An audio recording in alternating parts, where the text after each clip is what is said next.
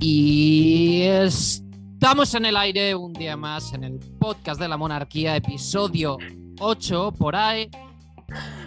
Season 2, ¿cómo se dice? Temporada 2. Temporada. Segundo capítulo online, siguiendo como siempre con Por 0-2. Alicia Barna, que ya no es como siempre, es la segunda vez que participa con nosotros Alicia Barna, directora de contenidos de este nuestro nuevo podcast.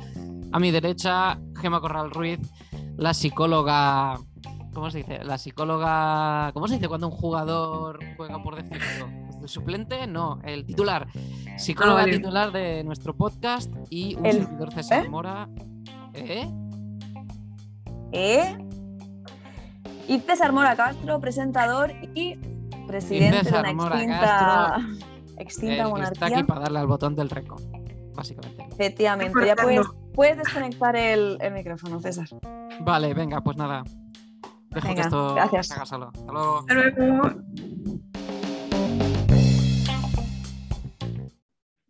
Bueno, bueno, bueno, empezamos con una consulta de Jesús Almagro, que hemos decidido es su seudónimo en este podcast. Ujú. Se- Tengo que decir que es anónimo. Ahí esto no le hemos hablado. ¿Qué va, no? Jesús Almagro. Si. Si Bueno, Jesús. Almagros en el mundo. Pues la verdad es que habrá que 10 o 20 en el pueblo, no sé. ¿Qué pueblo? No, Almagro puede ser el apellido. No quiero dar datos. Vale, pues si yo el otro día casi de la dirección de Menchu. Madre de Dios. Verdad, ¿eh? Es verdad. Bueno, Pero vamos a escuchar a Jesús. Bueno, recordamos que este es un podcast de psicología. No sabemos desde cuándo, pues desde que viene Gema. Así que, pues preguntas de psicología. Adelante, Alicia. Ya Vamos. Qué complicado todo, ¿eh? Hola, ¿Esa es la pregunta? me gustaría agradecer Claro, Eh, tienes a uno y medio, este ¿no? Por favor. por su gran función para España, para nuestra nación, la conservación de nuestra cultura y de nuestra religión. Así que muchísimas gracias, Cadena Cope. De nada. La pregunta principal es, ¿por qué actualmente creéis que existe una negación de los sentimientos negativos? Es decir, decir que sobran la ira, la envidia, los celos. No creo que sobren, esto hay que gestionarlo. Eh, eh, lógicamente es algo biológico que se ha conservado porque nos ayuda a mantener en nuestro círculo social a quien queremos y negarnos a quien nos puede llegar a resultar de algún conflicto o de en algún daño. Casualmente esto ya ha ocurrido en otras etapas de la historia, Eh, desde la etología, es decir, el estudio biológico del comportamiento de los animales, incluido el humano, se estudia es el movimiento hippie, el movimiento que decía que todo lo positivo, el amor, el amor libre, y que siempre se cuenta de que se acabó el movimiento hippie porque, porque eh, principalmente por las enfermedades de transmisión sexual. Pero lo que no se cuenta es que también se debe a que negaban el propio comportamiento humano. El ser humano es monógamo secuencial, según la etología, es decir, Ay, que establece una quedan pareja 15 que quizá minutos de, al cabo del ahora, tiempo ¿eh? se acaba la relación con esa pareja y se establece otra. Y debido a, esa- a ese comportamiento existen los celos y la envidia.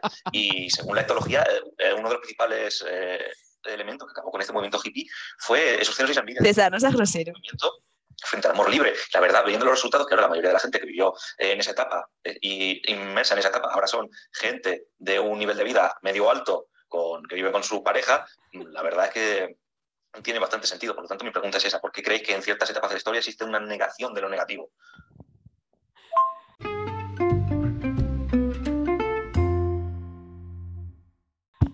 Muchas gracias, Jesús. No, esa es mi pregunta. ¿A qué hora se come? Bueno, como veis, Jesús Me claramente ha encanta, estudiado ADE Sí. y Sí, sí. le preocupan estas cosas. Entonces, recogiendo, embraceando el tema de la semana pasada de meditar y zen, armonía, Y paz mental. No, Sí. al- al final la ansiedad y todo esto que son Jesús sentimientos se, negativos. se- se pregunta qué, qué pasa con los sentimientos negativos. Hostia, un ole por Jesús, me cago en la leche, pero vamos, Sí. qué forma de, de, de- de meter aquí su clase magistral, Sí, sí. enlazándolo con una pregunta que... Mira, una cosa os voy a pedir y es que no enfadéis a nuestro oyente. ¿El No, no, no, me ha parecido ¿Qué ha maravilloso. ¿Qué Que a has ver lo dicho? que, que a ver lo que decís de nuestro único oyente. Ya, no, iba a Se decir que, vaya. Que no nos reímos de él. A ver, que nos reímos porque ha sido muy gracioso, un, Claro. un audio un poco largo, pero estaba interesante. Tiene que venir también Sí, aquí. Está súper interesante, sí, está súper verdad, interesante, sí. ¿verdad? Pero ha sido gracioso como aprovecha la pregunta para. para sido o sea, se sabe que es, que es un tío que, que sabe y que aprovecha, que aprovecha la oportunidad para, pues para Sí. ilustrar a la gente. Y es que está bien, claro. Entonces, ¿de qué estábamos hablando? Hablábamos, ¿qué Gema? Que creo que se estaba contestando un poco él solo. Cuando estaba Sí, diciendo sí. el movimiento hippie que abogaba solo por, por todo positivo, todo arcoiris. Mm, pero mm, como que al final también estaba, luego ha hablado de las enfermedades de transmisión sexual y cosas así, como las consecuencias negativas que tenía esta parte de hipismo. Bueno, eso creo que lo ha dicho también por hacer la broma. Él le gusta meter estas cosas en las conversaciones. Yo creo que la culpa la tiene la iglesia. Ole, Siempre. Ya está, ole. Terminamos. Terminamos. Yo creo que la Con culpa la la, iglesia hemos topado. No, quiero meterme con gente, en verdad, no quiero hacer statements. no. Ya, A ver. a ver, yo por, por iglesia digo mm, los dogmas y la hipocresía. La hipocresía de Que esa mentalidad de rechazar, eh, estar de bajona, no sé qué, es más fuerte ahora. Que es como más época de redes sociales, de todo, subo lo bonito, mira qué bien me va, mira no sé qué, y está en la mierda, es como. Es que ahora mismo tranquila, ¿no? Instagram o ahora mismo TikTok o así es la nueva iglesia, a lo que yo me refiero por iglesia, por lo que hace la gente que tienes que hacer y si no lo haces eh, estás mal o eres incorrecto, Mm. ¿sabes? En Instagram tienes que ser delgado y tener un cuerpo X y tener followers y no sé. Muchos planes, viaje, comidas así chulas. Eso también es lo mismo, o sea, si no lo haces no eres válido. Bueno, César no lo hace y la verdad es que coincide con que no es válido. Claro, A ver, yo no soy válido, sí, y que no hago que lo del Instagram. Yo es que, yo es que ya tuve mi época de ser Instagramer. Me, me Y, salí y en me esa salí época, en esa época, ¿cómo lo gestionabas? mal. O sea, eras de esta Muy gente mal. que lo subía absolutamente todo a su historia. No, no todo, pero me hacía ahí el chulete. Me grababa ahí eh, haciendo historias con la guitarrita y tal, pues para camelar al público. Y al final. Al es que estás público. ¿eh? Y no habría por ahí alguna pajarraca. Vamos a pública, ver. ¿eh? Mm, Vamos a dejarlo. Sí, sí que había. Claro que había. Claro que había. Next. es verdad, es una tontería. Y ya no, no es solo. Yo creo que publicar las historias me hacía hasta gracia. Sí que tenías un poquito ahí de paranoia, decir que quede guay, que no sé qué, qué tal. Pero a mí lo que peor me sentaba es decir, estar aburrido, meterme en Instagram y empezar a ver las historias de los demás, historia tras historia, historia tras historia. Y como tú dices, uno comiendo en no sé dónde, otro haciendo tal. Y es como que entras en un estado mental de. ¿No? De. Te hacía sentir como yo tendría que estar así. En plan. Un poco, un poco, claro, un poco. Siempre, claro, cuando te haces una idea que no es realista de los demás en cuatro fotos y si tiendes a, a ponerte tú de menos, pues entras así sin darte cuenta en un, "Ja, vaya mierda de vida que tengo. Un poco de FOMO, este que dicen, ¿no? El fear of missing out. En plan, joder. Era bebé. ¿No lo has escuchado tú que eres muy de- del internet y todo esto? Te- Y joven.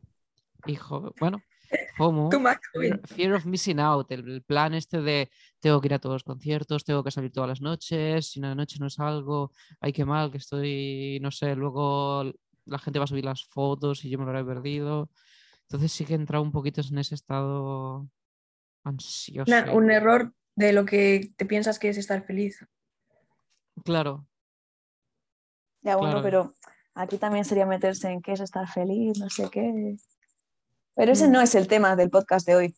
El el tema del podcast de hoy es los hippies y enfermedades tema- y y sexuales. las estudio enfermedades de transmisión sexual. ¿Dónde puedo conseguirlas? A continuación, una detallada guía. El tema era por qué, por qué negamos los sentimientos que no son agradables. Porque tenemos una idea incorrecta de lo que es ser feliz. mirando Instagram, por ejemplo. Ponemos Instagram porque ya somos viejos, pero si fuéramos jóvenes diríamos TikTok, ¿no? O- Totalmente. Instagram ya es de viejos, ¿no? Claro. Madre mía. Y Facebook era de, de mi bisabuelo. Puf. Em, tal vez una forma, se me ocurre, así a bote pronto, para combatir estos sentimientos negativos y aceptarlos, podría ser tal vez, eh, no sé, la meditación, ¿no? Ah, Cuña publicitaria, meditaciones en el espacio tal, dirigido por Gema Corral, cada miércoles a las 7. Se. ¡Eh! ¡Qué fuerte! Miércoles a las 7. Sí, sí. Mañana a las Miércoles a 7. las 7, Barcelona, eh, cerca de Camp del Arpa. Si os interesan más detalles, pues los Hospital dejaremos Santa- aquí abajo en la cajita de Sí, comentarios. Ahí estamos, haciendo luz. Somos youtubers, por favor, qué Es que somos desagradable. youtubers, qué somos youtubers. Activa la campanita.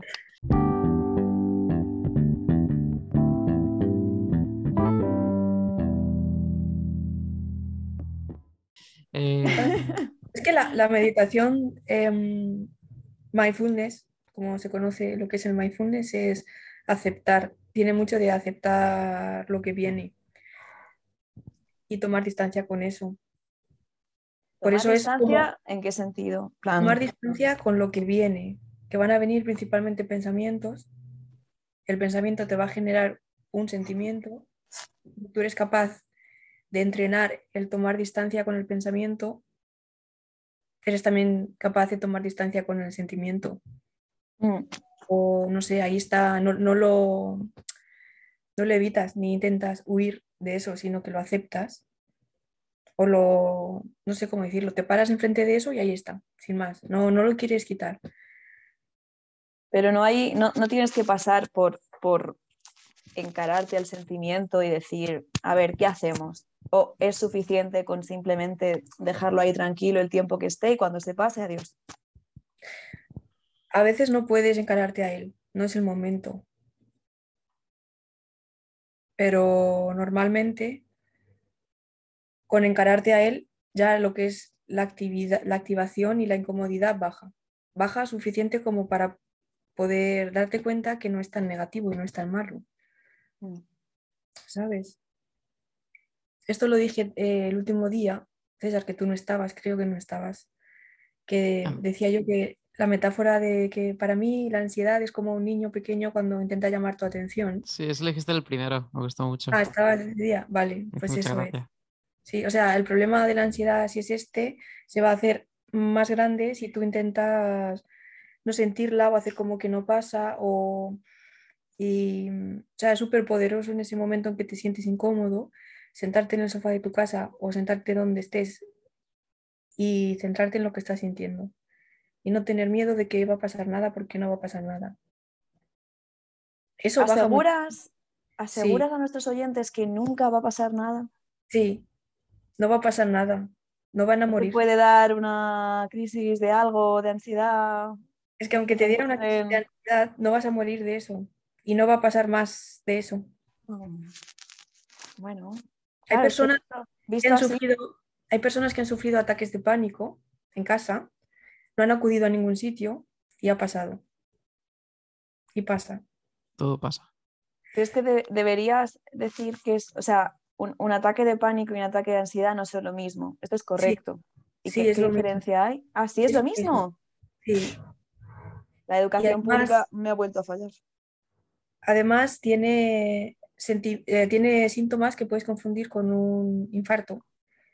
Uno de los síntomas es que piensas que vas a morir. Pero mm, por, por- por tener una sensación física o es simplemente... Sí, sí. O sea, no puedes respirar, te duele el pecho, mm, eh, esa sensación de que te vas a ahogar, de que estás en peligro. Eso también ocurre cuando, cuando estás teniendo un infarto. Hay Pero esa personas que se sensación... desmayan, ¿Cómo? que- hay personas que se desmayan, que pierden el conocimiento cuando es un ataque de pánico. Auxilio. Me Mm. desmayo. Pero claro, son estados muy, muy altos de ansiedad, pero aún así no vas a morir por eso. Es que no, no, no te va a hacer más daño. O sea, lo veo como una especie de actitud nihilista de decir, bueno, como no me voy a morir, ¿sabes? Pero no sé. Mm. Yo, No, porque lo que lo agrava, a ver, estamos hablando de evitar lo negativo, las sensaciones negativas. Eso lo agrava y lo va a poner peor. ¿Vale? De hecho, si Vale, tú- entonces ver, queremos una perspectiva de, de decir, siéntete seguro enfrentándote a tal o cual emoción porque al final mm, no va a ser tan malo como piensas. Exacto. perdido, ¿eh? Es como decir, lo más que te puede pasar es que, que- que- estamos hablando en casos muy extremos de que te desmayes, te dé lo que se llamaba antiguamente un síncope. es el conocimiento y te quedas, pero, pero no mueres. O sea, la sensación de voy a morir, estoy en, en peligro y no puedo hacer nada, es eso, es un pensamiento que tienes, que está grabando la sensación. Mm. Pero estoy hablando del caso extremo de ansiedad. Hay otros casos que la mayoría de las veces son más leves y vivimos normalmente con esos niveles de ansiedad. Y los agravamos porque no queremos sentirlos.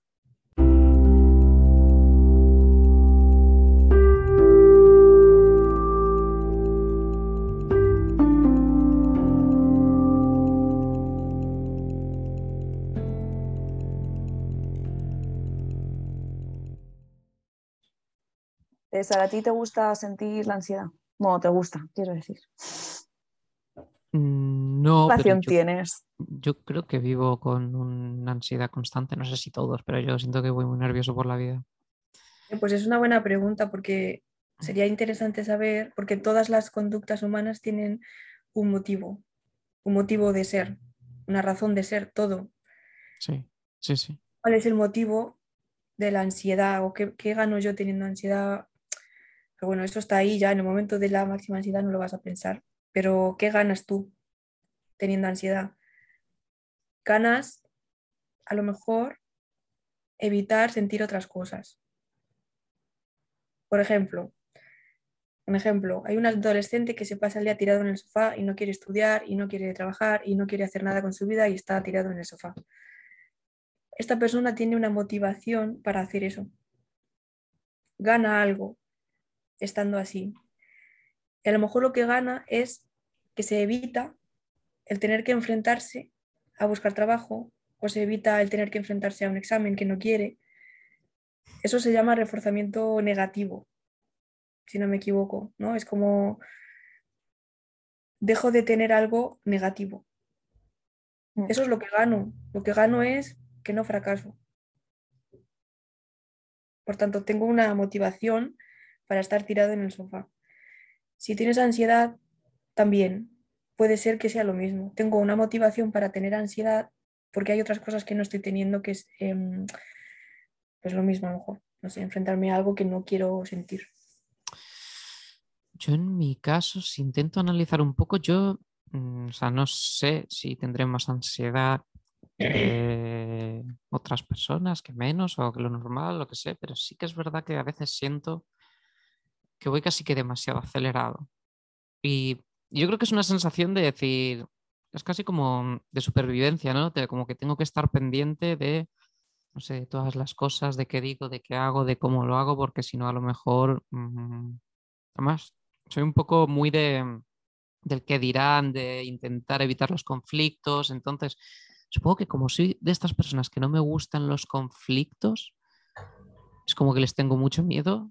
Siempre estoy como en alerta, calculando de que no vaya a pisar ninguna bomba con nadie, con...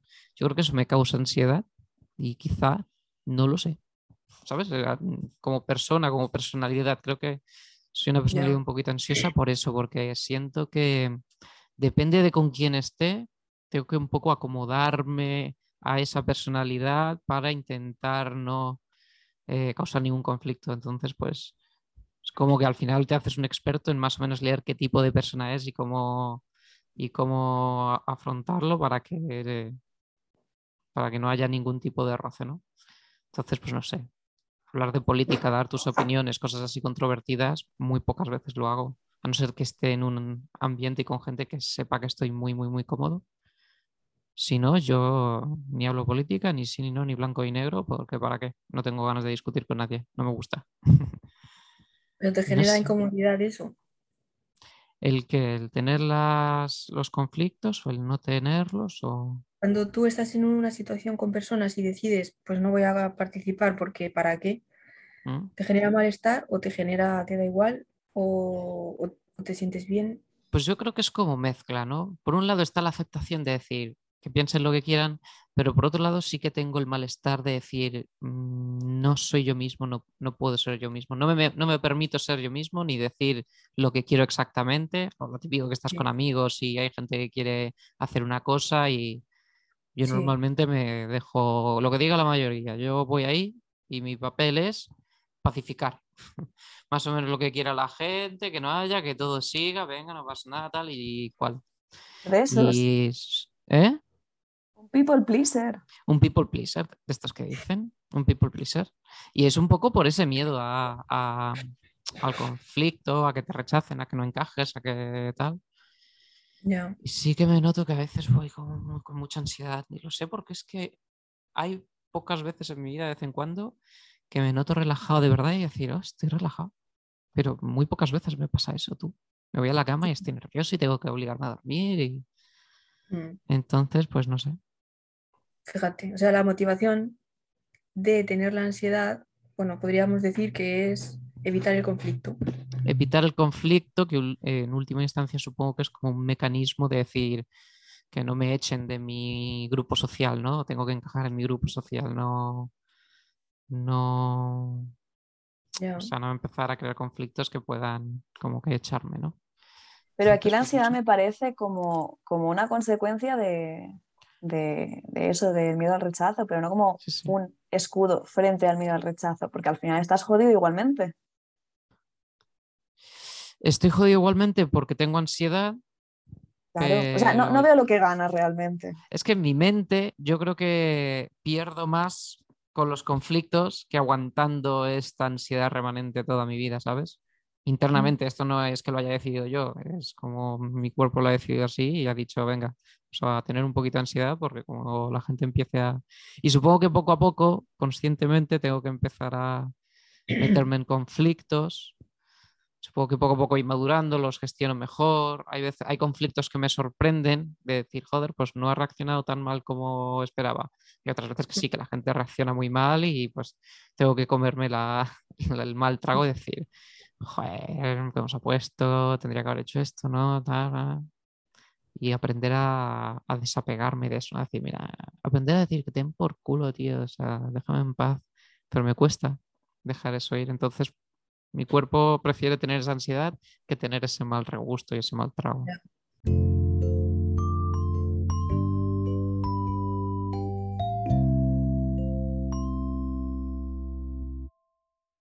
Que la ansiedad está más aceptada en general, ¿no? Porque tú tienes ansiedad y lo que dices, yo cuando me voy a dormir o yo en mi casa me siento mal, pero yo ya me lo gestiono yo solo, Claro, ¿sabes? Pero cuando están otras personas y la imagen que tú das y cuando ya se trata a lo mejor de, de hablar con personas que son importantes para ti o, o cosas que, que- que te generan, pues que no es fácil, pues dices, bueno, prefiero no dormir por la noche que, que hacer este conflicto con esta persona, claro. Mm. ¿sabes? O sea, lo sabes en el fondo, hay personas que no lo saben, hay otras que sí lo saben. Es una cosa que sientes, pero el saberlo cuesta un paso extra. ¿eh? Es como, no sé.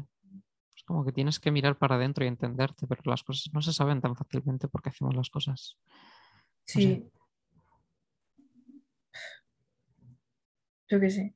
Es que, mm, o sea, todas las emociones, todas agradables o desagradables, tienen una, tienen una función positiva, Mm, ¿sabes? sí, sí. Tiene un- Entonces, una, buena intención, ¿no?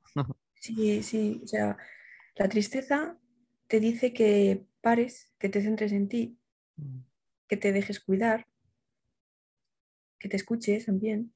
Mm. ¿Sabes? La, la rabia dice que marques límites. Eso desde el punto de vista de cada uno, ¿no? ¿Qué más? El miedo, bueno, el miedo, claro, es que el miedo es tan extenso, creo que es una de las emociones más que tiene más registros diferentes, ¿no? Pero el miedo obviamente nos protege. Y una posible Mm. amenaza, ¿no? O algo así. Claro, lo que pasa es que sí, el miedo no es tan fácil porque, por ejemplo, dices, tengo miedo de enfrentarme o de tener un conflicto con esta persona, Claro, pero eso no es un miedo real de voy a morir o estoy en peligro, sino, claro. ¿sabes? No sé, eh, pero bueno, quiero decir que cada emoción tiene un mensaje para darnos, positivo. Creo que este podría ser el argumento de Inside Out, la película de Sí. Disney o Pixar, ¿no Sí, lo sí. es? Claro. Sí, sí, total. Gracias Jesús por tu pregunta. Podrías haberte ahorrado media hora de podcast y haber visto una película. No, a mí me ha gustado, yo Char- quiero que venga al podcast. ¿Que tú quieres que qué? Quiero que venga y hablamos. Yo también quiero, uf, yo no quiero que venga. Ya ha estudiado ADE, tendrá muchas cosas que contarnos. Sí, sí, de mercados y, y- y- y holdings, supongo. Sí. No, en serio. Sí.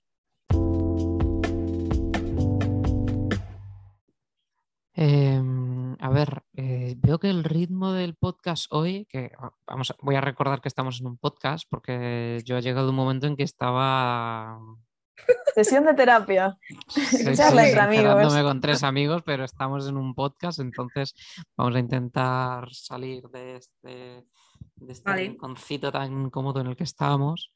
¿Cuánto, Mm. cuánto tiempo llevamos, compañera directora? No, hoy se me, olvida, ¿no? se me ha olvidado y estoy que salga el aviso este de que quedan cinco minutos.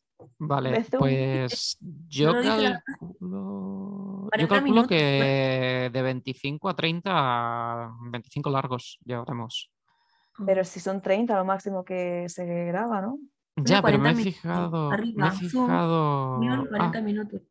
¿qué dices? Pues ya está, 40 Sí. minutos. No, pero si hace 40 minutos no habíamos, en- o sea, no habíamos encendido. No sé si son 40 que llevamos o 40 que en total. Pero bueno, Vamos a. Alicia, sácanos de aquí, sácanos, tenemos que salir. Ah, pues que nos Sácanos vamos y si no a- nos quedamos. Es que, ¿qué quieres Vamos Si a no, poner una canción. si nos quedamos. vamos a Pon- poner una canción. ¿Qué canción ponemos? No, no, no, qué pereza, que eso luego tengo que ponerlo yo en edición. Luego la No, pone. pero la pongo en YouTube ¿no? y suena. ¿O no? Bueno, sí, claro. O estamos metapodcasteando demasiado. ¿eh? Ah, Siento esto que- siento los que inicios del podcast, Sí, antes de que sí, llegara sí, sí, Gema sí, y, sí, y era sí, un sí, barrizal. siento- se me ha escapado completamente el hilo del podcast y ahora es, es como una manguera de estas que están. ¿sabes? Podemos resumir eh, cada uno en pocas frases eh, su experiencia de la semana pasada con lo que dijimos de meditar, así un poco, probar, no sé qué. Ay, vale, vale. Ya vale, vale, cerramos. vale. Empiezo yo. Lo he hecho muy poco y muy mal, pero cuando lo hacía, pues mm, no me desagradaba. Oye, pues genial. Oye, maravilloso. Entonces lo de muy lo mal, lo de muy mal, no creo que haya sido tan mal. Y lo de muy poco, pues mira lo que el cuerpo te pida. mal porque a lo mejor era de noche y yo ya no sabía si es que estaba meditando o que me estaba quedando dormida. Y luego por la mañana, pues había mucho ruido de que si los pájaros, los Sí, coches, no sí, sé qué. sí. Entonces, muy mal porque no he buscado un momento óptimo. Pero ¿Pero Ya. qué quieres decir cuando te levantabas y había mucho ruido? ¿Qué quieres decir? pues que entonces estaba como de- descentrada, estaba pensando en no sé qué, no sé cuántos, ¿sabes? Mm. Yo creo que lo has hecho muy bien, ¿eh? ¿Te ha gustado? Yo creo que para las primeras meditaciones es así como tiene que ir. Y si encima sí me ha gustado, gustado. Sí, sí, sí, genial. está claro. Sí, sí, es que, es que no puede ser. Es que es eso. Es como Mm. si alguien se apunta al gimnasio por primera vez y dice, muy mal, he levantado solo 5 kilos con el brazo izquierdo. Con kilos, dice. Uy, con la izquierda encima. ¿Sabes? En plan, joder, si vas con la expectativa de que el primer día vas a levantar 80 kilos, pues, tío, 5 kilos están de puta madre y si encima te gustó la experiencia, pues venga, a seguir Me repitiendo. ha, me ha gustado más la experiencia que mi actitud. Pero bueno, siguiente. Mm, César. Vale, yo me ha gustado mucho porque como estoy un poco en una etapa de cambio, llevaba como muchos meses sin meditar, pero ahora que estoy empezando a estar a gusto con mi trabajo, con mi habitación y tal, pues... Vale, acaba de salir el cartelito de... Bueno, Pues, em, pues me ha empezado a pedir el cuerpo meditar un poquito más Y lo he hecho a lo mejor, lo he hecho como tres veces por ahí perdido, ¿no? Alguna mañana aquí en Semana Santa que decía, mira qué mañana tan bonita, tal, me ponía. Y sí que, sí que empezaba a sentirme bien, ¿sabes? Era como ir a casa de alguien que hace mucho tiempo que no ves y que tenías ganas de ir, que era como cerraba y volvía a estar dentro de mí a verme y a tener esas, a ver los pensamientos colocándose a estar bien y, y en general pues me, me, gustó el hecho de tomarme esos minutos y ver cómo se descongestionaba todo y todo bien, ¿sabes?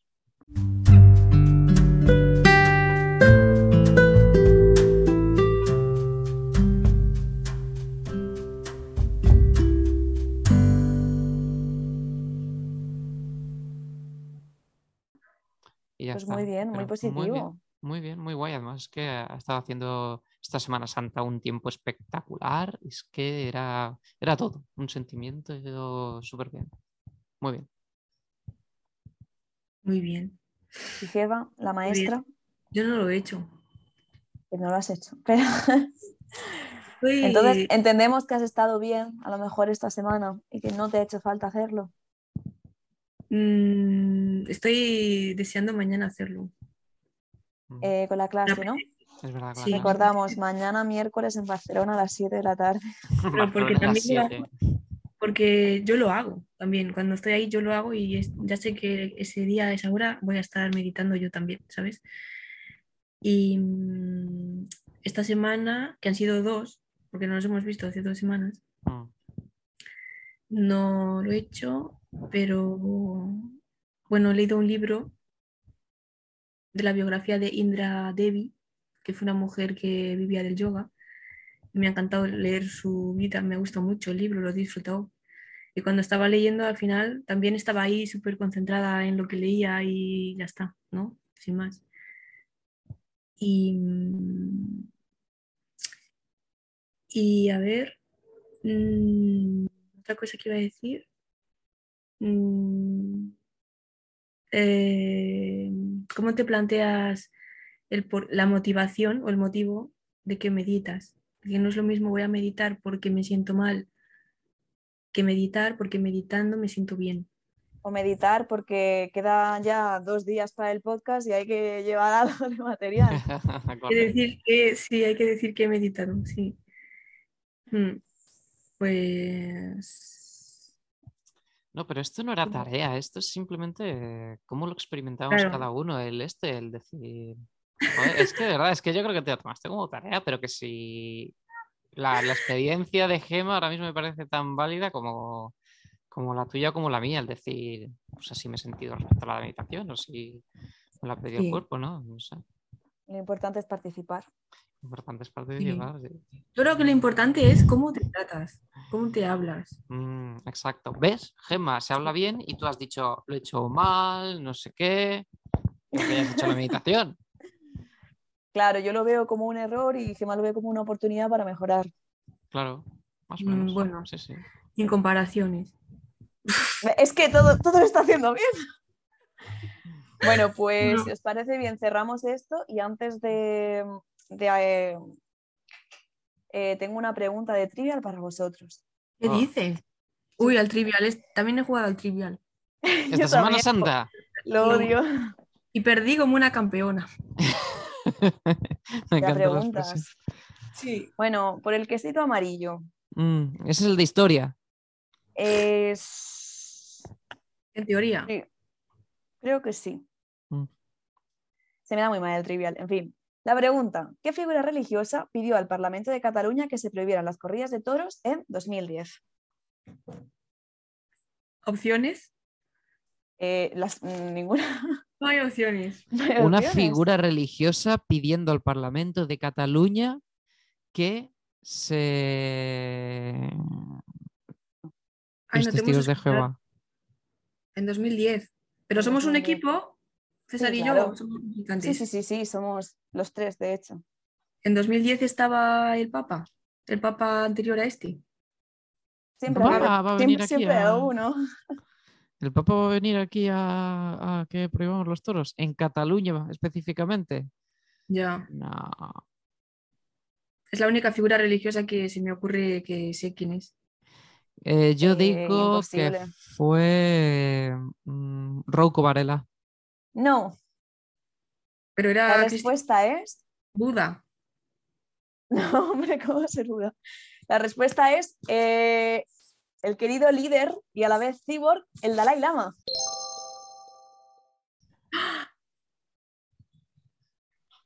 El cibor está. era Gandhi, tú. El Dalai Lama también es cibor. Joder, cuando se empezó a decir el, el, Soy el- malísima el querido trivial, líder, malísima. el querido líder y cibor, y yo diciendo, "Arre, Pedro Sánchez ha venido aquí sin piernas, ha venido corriendo como ha podido sobre las manos, arrastrándose. arrastrándose. Desde Para un poder tren, introducirse. desde el tren, Oh, corriendo detrás del tren.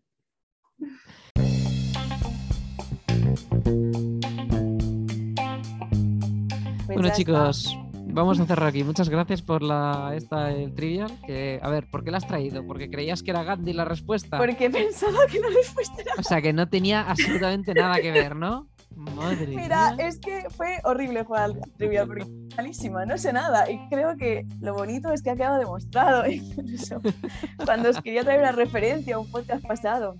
En fin. Perfecto. Bueno, vamos, venga, vamos a acabar con esto. Hasta aquí el episodio de hoy. Muchas gracias a todos por venir. Muchas gracias a vosotras por este ratito tan bueno. Me faltaba como un té o algo así para que hubiera sido. Y gracias a la, a la persona que ha visto el vídeo. Gracias Gracias a a la tú. visualización de YouTube. Gracias a ti, tú sabes quién eres. Sabes Gracias quién a eres. Jesús por la pregunta.